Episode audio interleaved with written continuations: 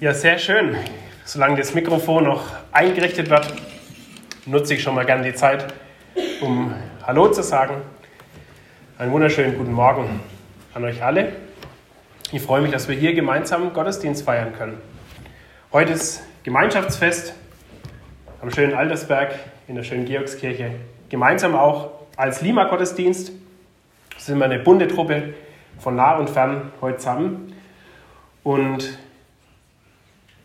der Matthias hat schon gesagt, der hat uns schon gut diese Frage gestellt. Wie steht es um deine Freude? Heute schon gelacht? Vielleicht geht es dir ja wie das eine Kind, was seine Mama fragt und sich beklagt bei der Mama und sagt, Mama, Mama, alle Kinder sagen immer, ich habe so einen großen Kopf.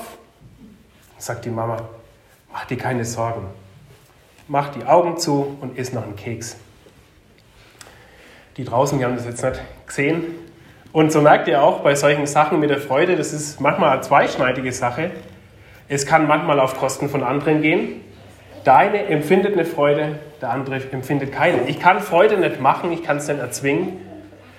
Und so sagen auch manchen, vielleicht habt ihr das auch schon mal gehört, ja, ich würde den Christen und dem ganzen christlichen Glauben, ich könnte mir viel mehr abgewinnen und ich könnte es ja, ich würde mir wirklich auch glauben, wenn die Christen, wenn ihre Gesichter so erlöst wären wie ihre Herzen. Ich weiß nicht, wie es dir oft geht. Manchmal, gerade wenn man mit sehr gläubigen Menschen zu tun hat oder auf sich selber erschaut, hat man so eine tiefe Ernsthaftigkeit und man sich dann fragt, wo ist da eigentlich die Freude geblieben? Wenn wir doch Erlöste sind, wenn wir auf das Beste zugehen und so einen guten Herrn haben, was ist dann mit unserer Freude? Und ein Vers aus der Bibel, der hat mich schon als Kind immer irritiert, weil ich mir gedacht habe, was soll denn das? Wie soll ich das denn machen? Da gibt es einen Vers im Philipperbrief, und das ist heute das Thema, wo Paulus uns befiehlt, dass wir uns freuen sollen. Geht es bei dir? Wenn ich heute Morgen sage, hey, Jürgen, freu dich. Auf geht's, jetzt freu dich mal. Ja, schön, super. Du bist wenigstens gehorsam. Du hast gut aufgepasst daheim. Bei ihm klappt es und jetzt kommt auch schon ein bisschen mehr Freude hier rein.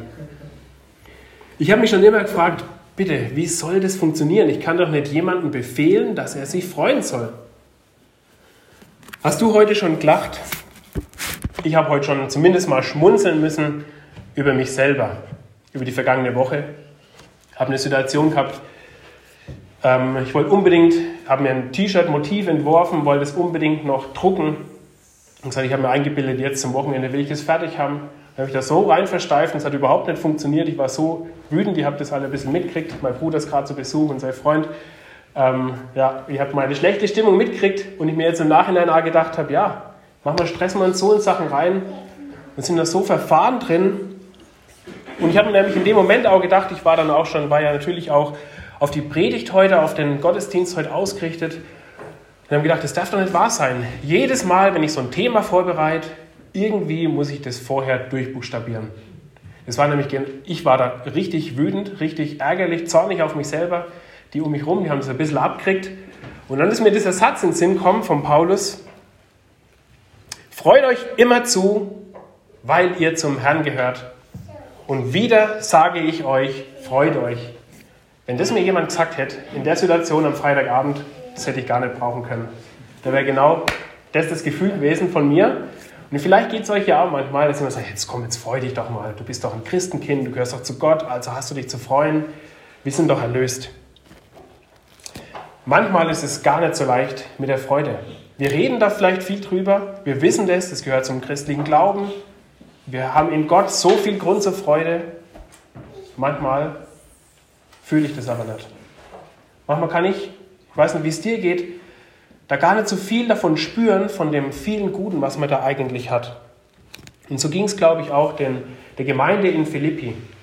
Eine spannende Stadt, eine Metropole in der damaligen Zeit, wo es richtig runter und drüber gegangen ist. Und da mittendrin in diesem Schmelztiegel der Kulturen, der Wirtschaft, da kommen Menschen zum Glauben an Jesus Christus mit den unterschiedlichsten Hintergründen. Christen, ehemalige Juden, Heiden.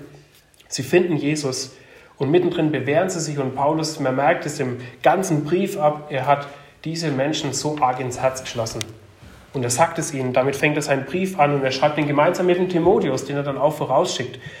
Und man merkt immer wieder, der Paulus hat so einen ganz klaren Fokus.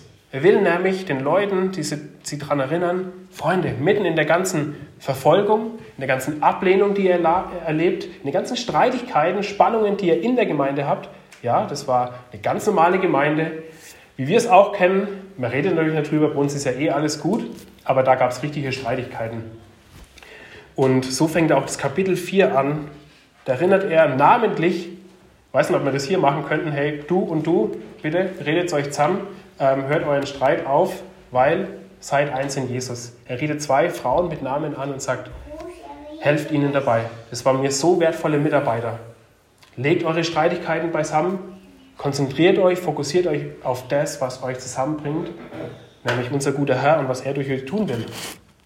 Und mitten aus diesem, mit den, aus der Erklärung, aus dieser Erinnerung, was auch echt ein bisschen scharf ist, was sehr deutlich ist, kommt er dann mit dem Vers 4 und auch da möchte ich lesen. Das sind, glaube ich, sehr bekannte Verse. Ich lese heute aus der Basisbibel. Freut euch immer zu, sagt er da. Und ich glaube, diese zwei, Syntyche und Evodia, die haben sich nicht danach gefreut, nicht danach gefühlt, wo sie das gehört haben. Paulus sagt dann trotzdem, freut euch immer zu, weil ihr zum Herrn gehört. Ich sage es nochmal, freut euch. Alle Menschen sollen merken, wie gütig ihr seid. Der Herr ist nahe. Macht euch keine Sorgen. Im Gegenteil, wendet euch in jeder Lage an Gott. Tragt ihm eure Anliegen vor in Gebeten und Fürbitten und voller Dankbarkeit. Und dann kommt ein sehr bekannter Vers, der ziemlich viel mit unserem Thema heute zu tun hat. Und der Friede Gottes, der alles Verstehen übersteigt, soll eure Herzen und Gedanken behüten er soll sie bewahren in der Gemeinschaft mit Jesus Christus. Freude. Ich habe gedacht, ich will einen kleinen Exkurs heute machen, einen kleinen Ausflug in die Psychologie.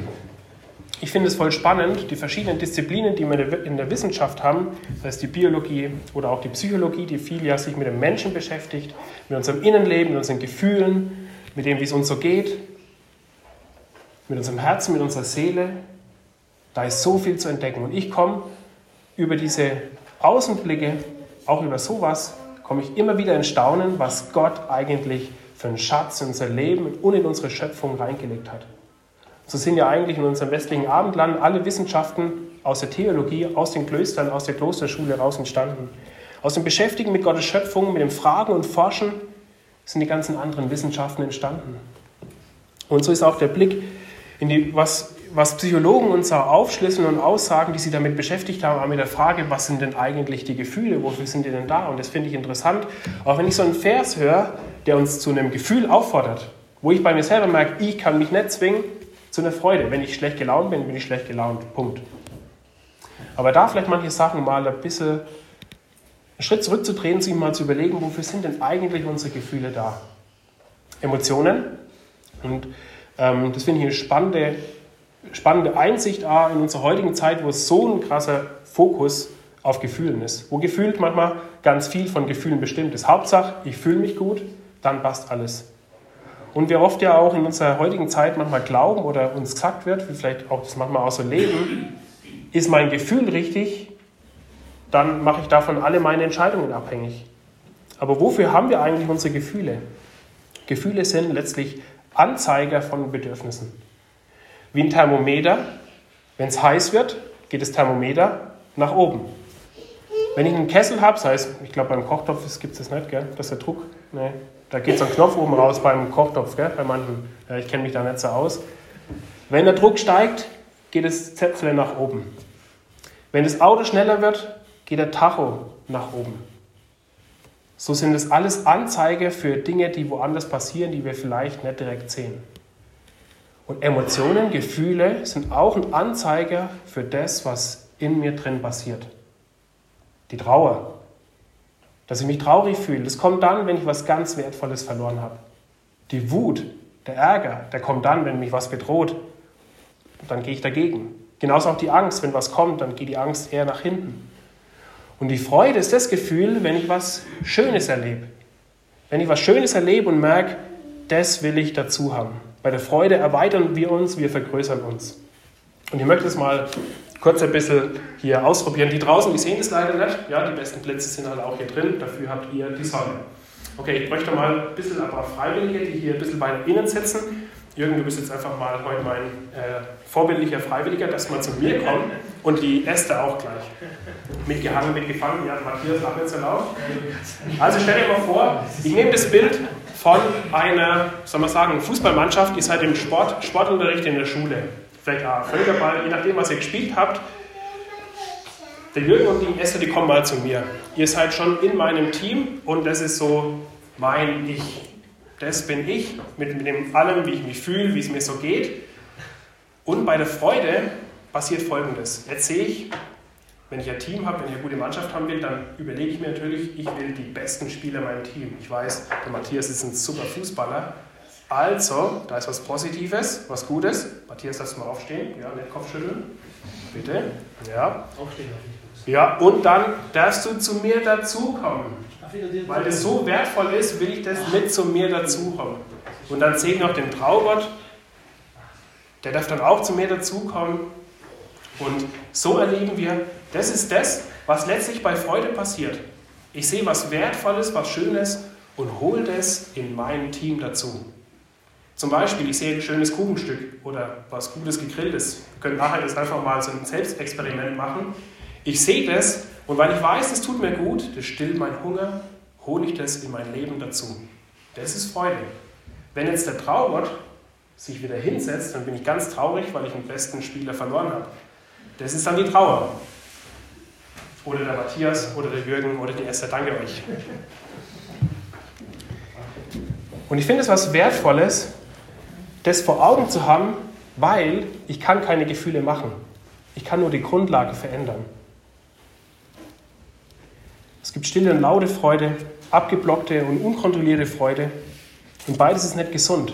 Manche, die, ver, ver, soll man sagen, die ver, verblocken sich fast vor einer Freude, weil sie meinen, ja, ich darf das ja gar nicht zeigen, ich darf das ja gar nicht zulassen, es gibt ja so viel Schlechtes. Und es ist aber nichts Gesundes. Es gehört zum Leben dazu, dass ich durch meine Freude dem Schönen, dem Guten, Beziehungen, Freunden, Vertrauen, gutes Essen, dass ich meinem Körper auch Gutes tue, ich brauche das mit meinem ganzen Leben. Wenn ich das alles nur außen vor halte, lebe ich ungesund und auch nicht in Gottes Willen. Und mit, diesem, mit dem Grundgedanken finde ich es sehr spannend, auch unseren Bibeltext heute zu hören. Und ich würde es mal so auf den Punkt bringen. Wer Freude an seinem Leben mit Gott hat,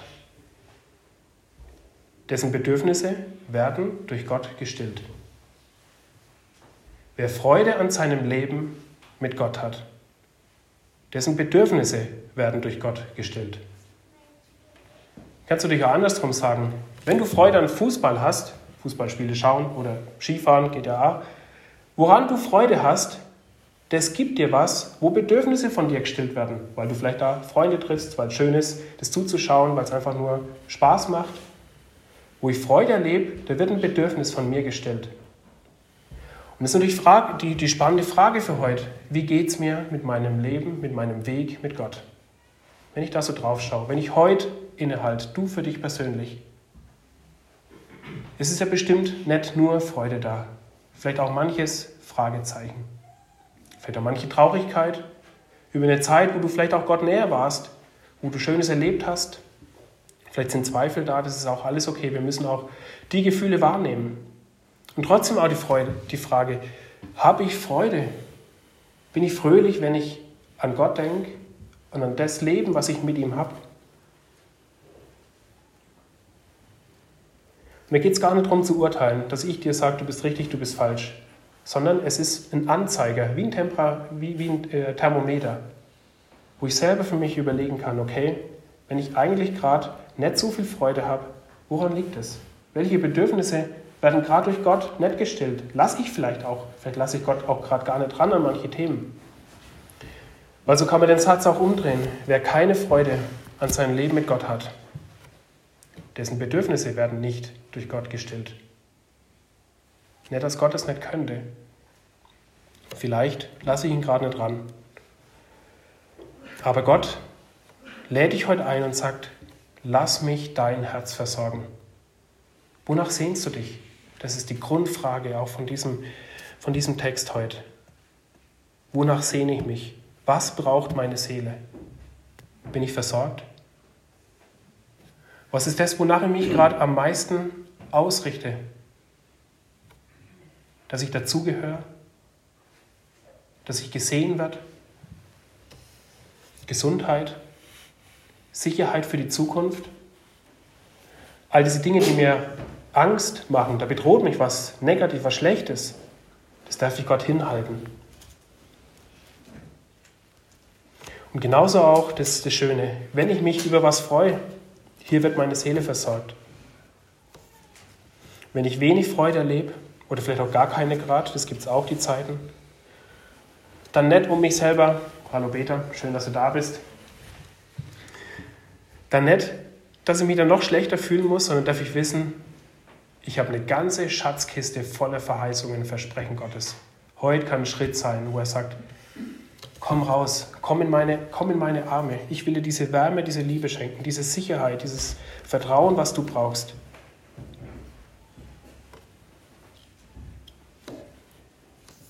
Was braucht meine Seele? Lass uns jetzt nochmal hören, was Paulus hier schreibt. Und jetzt habt das mal auf dem, im, Hinter, im Hinterohr, im Hinterkopf und hört dann nochmal die Verse, die nach dem Vers 4 kommen. Philippa 4, Vers 4. Freut euch immer zu, weil ihr zum Herrn gehört. Ich sage nochmal, freut euch. Alle Menschen sollen merken, wie gütig ihr seid, der Herr ist nahe. Macht euch keine Sorgen. Im Gegenteil, wendet euch in jeder Lage an Gott. Tragt ihm eure Anliegen vor in Gebeten und Fürbitten und voller Dankbarkeit. Der Friede Gottes, der alles Verstehen übersteigt, soll eure Herzen und Gedanken behüten. Er soll sie bewahren in der Gemeinschaft mit Jesus.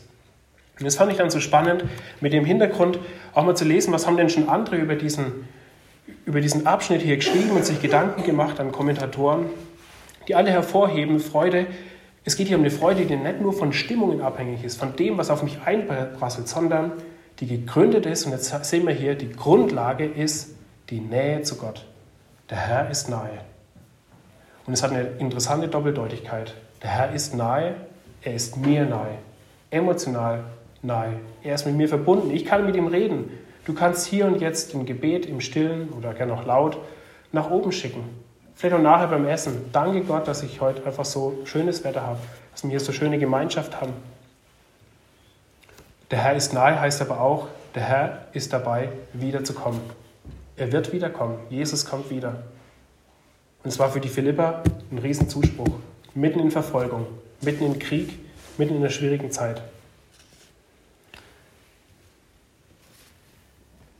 Und da rein spricht der Paulus diese Aussagen. Ich habe ein bisschen ein Gefühl von, vielleicht von so Situationen auch gekriegt in unserem Urlaub. Wir haben es sehr genossen. Ich habe mich sehr gefreut. Wir waren in Israel und war aber auch eine spannende Zeit, ähm, wo dann, vielleicht habt ihr es in den Nachrichten mitgekriegt, wir sitzen am Abend mit unseren Gastgebern zusammen und schaut die, das eine Mädel aufs Handy und sagt, oh, es ist wieder Krieg. Da ging es dann los, Raketen fliegen rüber. Ähm, und es ist dann schon spannend. Das ist eine Situation, mit der dieses Volk, mit der die Israelis, ähm, Juden und Araber gleichermaßen leben müssen. Bedrohung von außen, die das Leben bedroht. Ständig mitten im Alltag gehen die Sirenenalarme los. Und dann hast du ein paar Sekunden Zeit und musst dann zum Bunker. Und es war für uns schon spannend, am Flughafen auch rumzulaufen. Dann stehen da die Schilder, hier geht es zum Bunker. Und wenn im Notfall, wenn, Alarm, der Alarm losgeht, dann auf dem Boden und weg von den Fenstern. Und du kriegst da schon mal ein Gespür, wie in anderen Teilen der Welt das Leben aussieht. Und da zu sehen, in unserem behüteten Alltag hier daheim, hat man es oft nicht auf dem Schirm. Aber genau da rein spricht auch Gott uns diese Zusagen. Freut euch. Nicht, weil außenrum alles super ist und ihr keine Probleme habt, sondern weil ich eure Grundlage bin. Er sagt, diese Grundlage, diese Hoffnung, diese Zuversicht, Jesus kommt wieder und wird alles gut machen und er ist nahe, das ist die Grundlage. Und daraus kommen die anderen Sachen, die Freude, die Güte, gütevolle Zuwendung, der Friede und die Sorgenfreiheit von ganz alleine. Was Paulus hier auch über das Beten schreibt, das meint genau das. Wendet euch, wendet euch mit dem, was euch bedrückt, euren Kummer, eure Sehnsüchte, eure ungestillten Bedürfnisse. Wendet euch mit dem an Gott. Betet und macht es mit einem Herzen voller Dankbarkeit. Und Dankbarkeit, die weiß, ich wurde schon versorgt und ja, Gott kann, er wird mich versorgen. Und da fand ich so einen schönen Satz, was da einer geschrieben hat, auch zu diesem Abschnitt. Der sagt, wer in sich selbst, das ist ein bisschen alte Sprache, aber ich fand es so schön, wer in sich selbst befriedigt ist, Frieden hat, der bedarf nicht viel von anderen. Da geht es um die Grundlage von der Freude. Hast du die Grundlage für Freude? Hast du diesen Frieden von Gott in deinem Herzen? Du darfst heute einen Schritt auf Jesus zumachen und ihn einladen, dass er dir den dir schenkt. Und es ist ein Friede, der höher ist als Verstand, als was, was du machen kannst, als deine Aktionen, als irgendein Seminar. Es ist ein Friede, was er schenkt. Wer in sich selbst befriedigt ist, der bedarf nicht viel von anderen. Und dann sagt der andere weiter, was ihm von außen angetan wird, und vielleicht wird dir so manches angetan, auch in deiner Familie, in deinem Freundeskreis, vielleicht bist du ungerecht behandelt. Was ihm von anderen von außen angetan wird, vermag den tiefen Grund seines Seelengrundes nicht zu stören. Und das habe ich auch im Urlaub gemerkt. Ich will dahin zurück. Ich will mich weniger abhängig machen, was Leute über mich sagen und denken, ob sie unzufrieden sind oder nicht. Ich brauche neu diese, diese Grundlage, dass ich bei Jesus bin. Und letztlich kann man dann sagen, dieser Aufruf zur Freude ist der Aufruf, die Erinnerung, ein Weckruf dazu, seine Identität in Jesus zu klären. Dass ich Kind Gottes bin. Und dass diese Wahrheit das alles, alles Entscheidende ist. Wenn ich weiß, Gott liebt mich und das ist die Grundlage, darauf kann ich bauen. Darüber kann ich mich freuen. Und je mehr ich davon verstehe, desto mehr komme ich in Staunen und in Strahlen. Und dann sagen die auch, da können wir es jetzt noch schön rein vertiefen, Grammatik-Exkurs, diese Vers 7 mit dem Frieden, was wir oft als Segensvers hören zum Schluss, ist jetzt auch mein Schluss hier. Das ist keine Ergänzung und dann soll euch der Friede und als ein Wunsch noch dazu, sondern eigentlich ist es eine automatische Folge. Wenn ihr euch mit euren Sorgen an Gott wendet, vertrauensvoll, hoffnungsvoll, dankbar und so weiter, dann kommt dieser Friede von alleine. Dieser Friede Gottes, der alles Verstehen übersteigt, wird eure Herzen und Gedanken behüten. Das fand ich richtig spannend. Das ist eine Zusage. Das ist nicht nur ein Wunsch, das ist eine Zusage.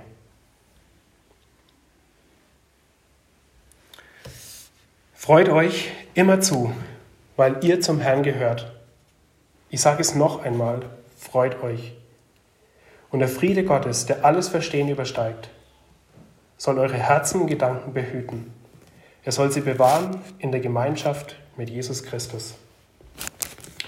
Jesus, ich danke dir dafür, dass du uns die beste Grundlage für Freude gibst, für das Gute.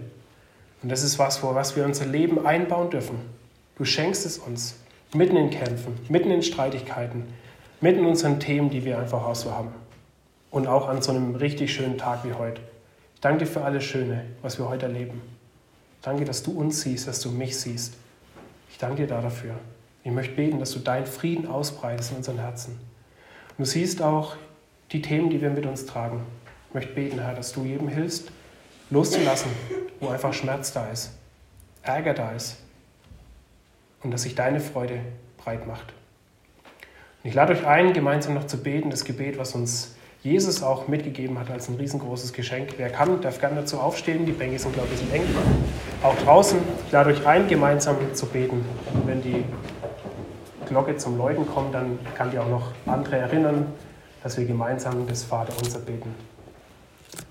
Vater unser im Himmel, geheiligt werde dein Name, dein Reich komme, dein Wille geschehe, wie im Himmel, so auf Erden. Unser tägliches Brot gib uns heute und vergib uns unsere Schuld, wie auch wir vergeben unseren Schuldigern. Und führe uns nicht in Versuchung, sondern erlöse uns von dem Bösen. Denn dein ist das Reich und die Kraft und die Herrlichkeit in Ewigkeit. Amen.